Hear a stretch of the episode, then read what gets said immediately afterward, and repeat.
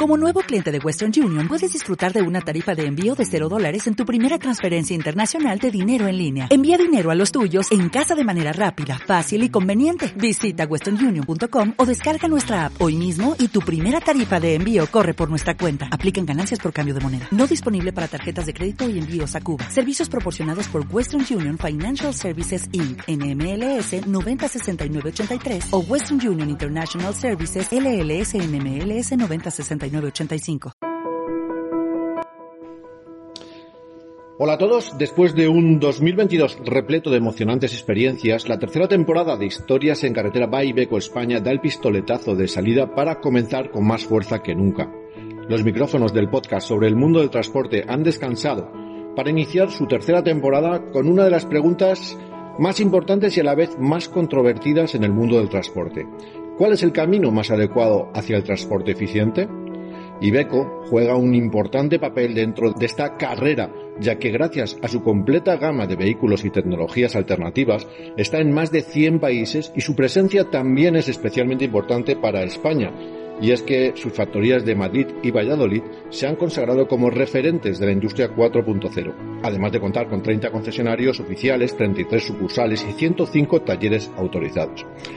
Nadie mejor que Ruggero Mugini director general de Ibeco para España y Portugal, para seguir el camino correcto y tratar de despejar una incógnita que en los últimos años se ha convertido en una auténtica quimera para todos los implicados en el mundo del transporte por carretera.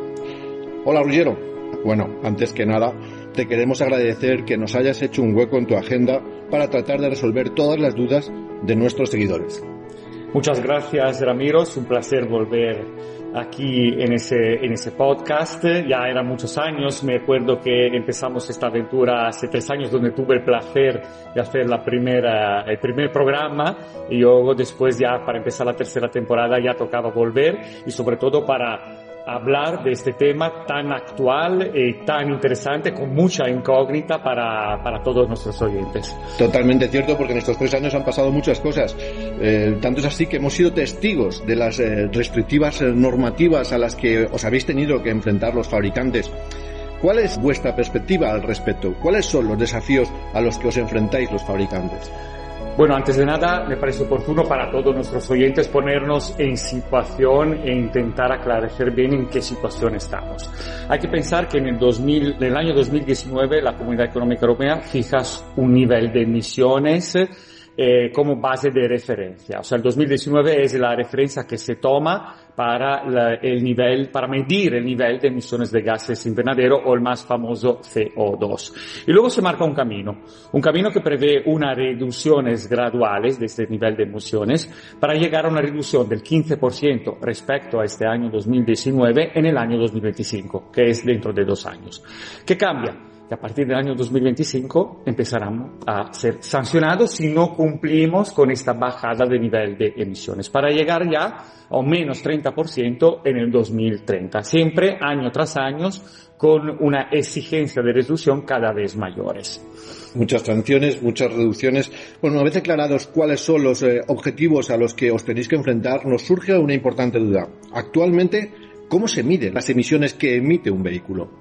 Eso es, uno de los grandes debates que está encima de la mesa. La normativa que mide y además que se toma como unidad de medida también para medir, pero también para sancionar, como dije, a partir del 2025, es lo que sale del tubo de escape. Entonces está claro que la solución más eficiente en estos términos es el vehículo eléctrico, que hasta que no tiene tubo de escape. O sea, lo que sale de ahí es nada, hasta no tiene un vehículo eléctrico tubo de escape. Pero uno de los grandes debates encima de la mesa es, si pero analizamos el entero ciclo de vida de un vehículo, que significa la fabricación del vehículo, el nivel de gases que emitimos también para la producción del combustible, lo que sale del tubo de escape y al final también el reciclaje de la chatarra del vehículo cuando termina su ciclo de vida, pues entonces ya descubrimos a lo mejor que hay tecnología o combustibles más eficientes desde el punto de vista de sostenibilidad más que el vehículo eléctrico. Ese es el gran debate que está encima de la mesa y que cada vez más hoy se rumorea eh, eh, en el sector si efectivamente estamos midiendo bien la sostenibilidad de un vehículo. Desde luego, escuchándote hay que tener una mente privilegiada para entender toda la evolución de, todo este proceso. Pero dicho esto, estamos ante una auténtica encrucijada, algo así como cumplir con la ley o cuidar el planeta. ¿Cómo lo veis desde Ibeco? ¿Cuál es tu posición? Es exactamente de lo que estamos uh, hablando. Tenemos que cumplir con la ley y respetar el nivel de emisiones o tenemos que producir y hacer circular en nuestras carreteras vehículos de, efectivamente eficientes del punto de vista sostenible que no contaminan la atmósfera.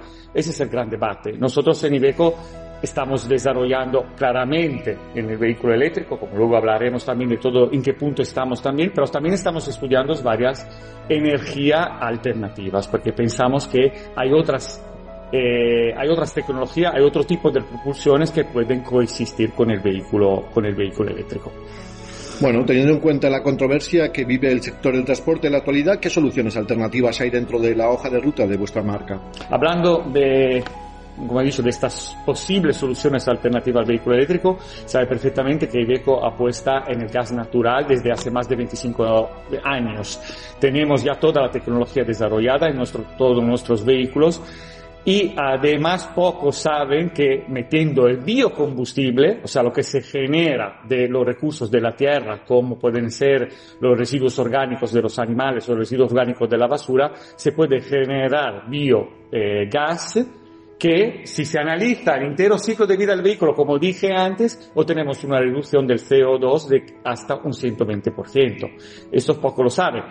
Y además, aquí en nuestro país, aquí en España, se está empezando ahora a hablar cada vez más del biogás y tenemos todavía un retraso respecto a la producción de este tipo de combustible que está mucho más desarrollado en países como Francia y como en Alemania. La ventaja que toda nuestra tecnología actual ya funciona tanto con el metano, el biogás, pero que se obtiene de quemar combustible, entonces emitir CO2, como también pero con el biogás. No hay que hacer ninguna inversión más eh, en tema de producto.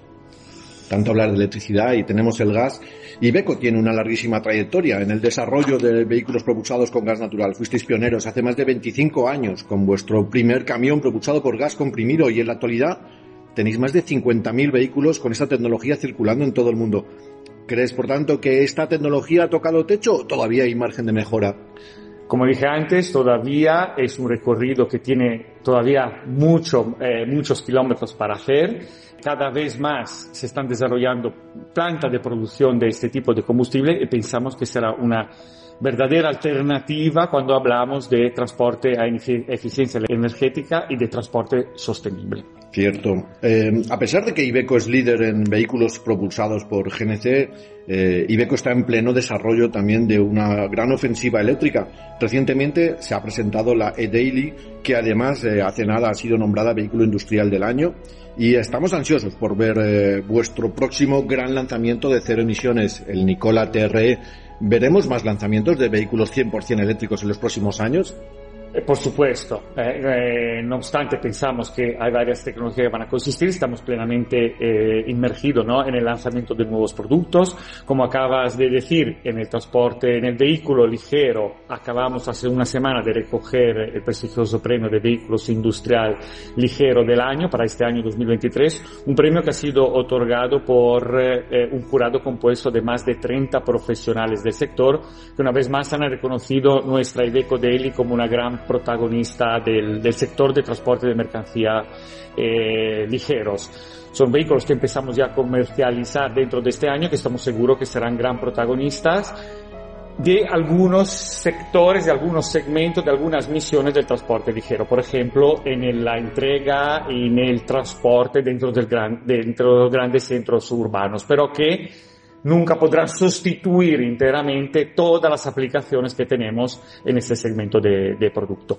Para vehículos pesados, como bien has dicho, ya hemos comercializado las primeras unidades de nuestro Nicola 3 y vamos a tener las primeras unidades aquí en el mercado español a finales del año eh, 2023. Eso es un primer paso porque pensamos que el para el transporte eh, de mercancía a largo recorrido en el vehículo pesado, la verdadera alternativa será el vehículo a hidrógeno. La tractora eléctrica es un primer paso, es un paso de transición para llegar a esta nueva tecnología que sí que cumple con los requisitos de autonomía, y de prestaciones para el transporte de mercancía de largo recorrido. Porque no nos olvidemos también que aquí en España los, de los 20.000 vehículos pesados que se matriculan cada año, 85% son tractoras. Y de estas, más de la mitad hacen más de 150.000 kilómetros al año porque hacen un recorrido internacional. Por lo cual, autonomía y prestaciones son fundamentales para poder, eh, para poder cumplir las misiones de nuestros clientes.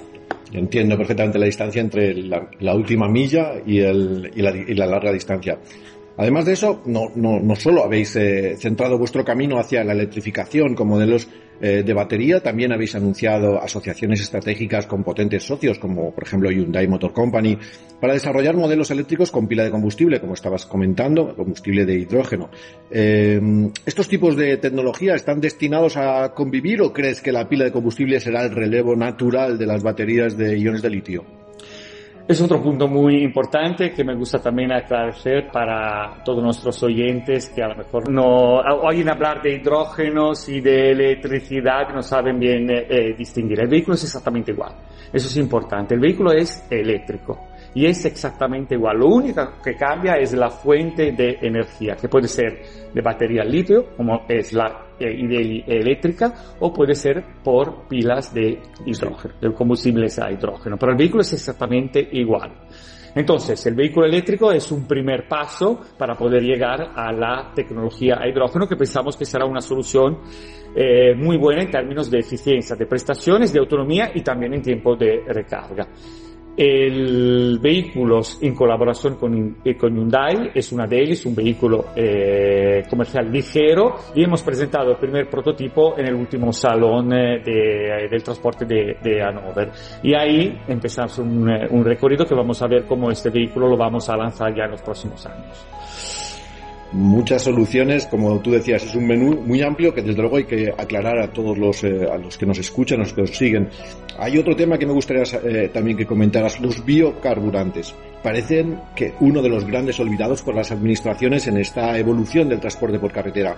Sin embargo, grandes industrias trabajan en el desarrollo de esta fuente de energía compuesta por sustancias orgánicas. ¿Qué ventajas e inconvenientes tiene? A ver, eso es otro, otra, otra tecnología alternativa. Hemos hablado antes del biogás, pero es verdad eh, lo que tú comentas. Hay muchas grandes eh, productoras de carburantes, incluso las españolas, que están apostando mucho sobre los biocombustibles. Hablemos del diésel sintético, biodiesel, etcétera, que son simplemente eh, modo de, son nuevos combustibles que son completamente compatibles con los motores Euro 6 y que no se producen con la carbonificación, se no vienen de residuos orgánicos. Se está invirtiendo muchísimo, son soluciones muy buenas. Nosotros ya estamos empezando colaboraciones para estudiar muy en profundidad y lanzar este tipo de combustible y será seguramente una de las tecnologías que va a coexistir eh, en el futuro. Es cierto que escuchándote todas las soluciones que vamos mencionando para el transporte a, digamos a, gran, a larga distancia o, de última milla, hay un menú impresionante y estamos hablando de un momento de crisis, pero realmente escuchándote da la impresión de que lo que estamos en el mejor momento. Tecnológicamente eh, es, un momento dulce porque para los más técnicos podéis elegir eh, un montón de soluciones. Me cabe todavía alguna más tras repasar todas las alternativas que se barajan a día de hoy para eh, llegar a cumplir con los objetivos de emisiones que estabas comentando, impuestos a las marcas, vamos a lo que yo considero que sería la pregunta clave. ¿Crees que habrá una tecnología que prevalezca en los próximos años? No creo que va a haber una que eh, va a eh, prevalecer, sino va a haber muchas que van a cohabitar y coexistir. Eso es la gran dificultad, porque si hubiera una eh, que cumpla con todos los requisitos de nuestro nivel de eficiencia, nuestro, de nuestros clientes sobre todo, estamos hablando de transporte de mercancía, tanto en sitio urbano como eh, a nivel internacional, pues todos apostaríamos para esta tecnología. Pero como las misiones son diferentes, las eficiencias son diferentes, los productos son diferentes, vamos a tener diferentes tecnologías, diferentes alternativas posibles que van a coexistir y cohabitar y que cada misión tendrá la suya cada aplicación tendrá su combustible eficiente. Ruggiero, muchísimas gracias por compartir tu tiempo con todos los seguidores de Historias en Carretera. Ha sido un encuentro de lo más enriquecedor en el que creo que has conseguido despejar muchas de las dudas que surgen cuando imaginamos el futuro del transporte por carretera. Esperamos que hayas disfrutado de este rato igual que lo hemos hecho nosotros muchas gracias eh, a vosotros, Ramiro. Siempre es un placer poder hablar con a nuestro, todos nuestros oyentes y espero de verdad haber aclarecido algo, de haber despejado alguna duda en estas nuevas tecnologías que se están cada vez más de actualidad en nuestro sector. Te aseguro que has aclarado muchísimo. Te lo, hay una cosa que los, eh, que los que nos oyen no pueden verlo y es la ilusión con la que defiendes toda la tecnología que Ibeco está desarrollando. Y nada por aquí más que añadir por mi parte. Nos vemos en el próximo episodio de Historias en Carretera, el podcast sobre el mundo del transporte de Ibeco España. Hasta pronto.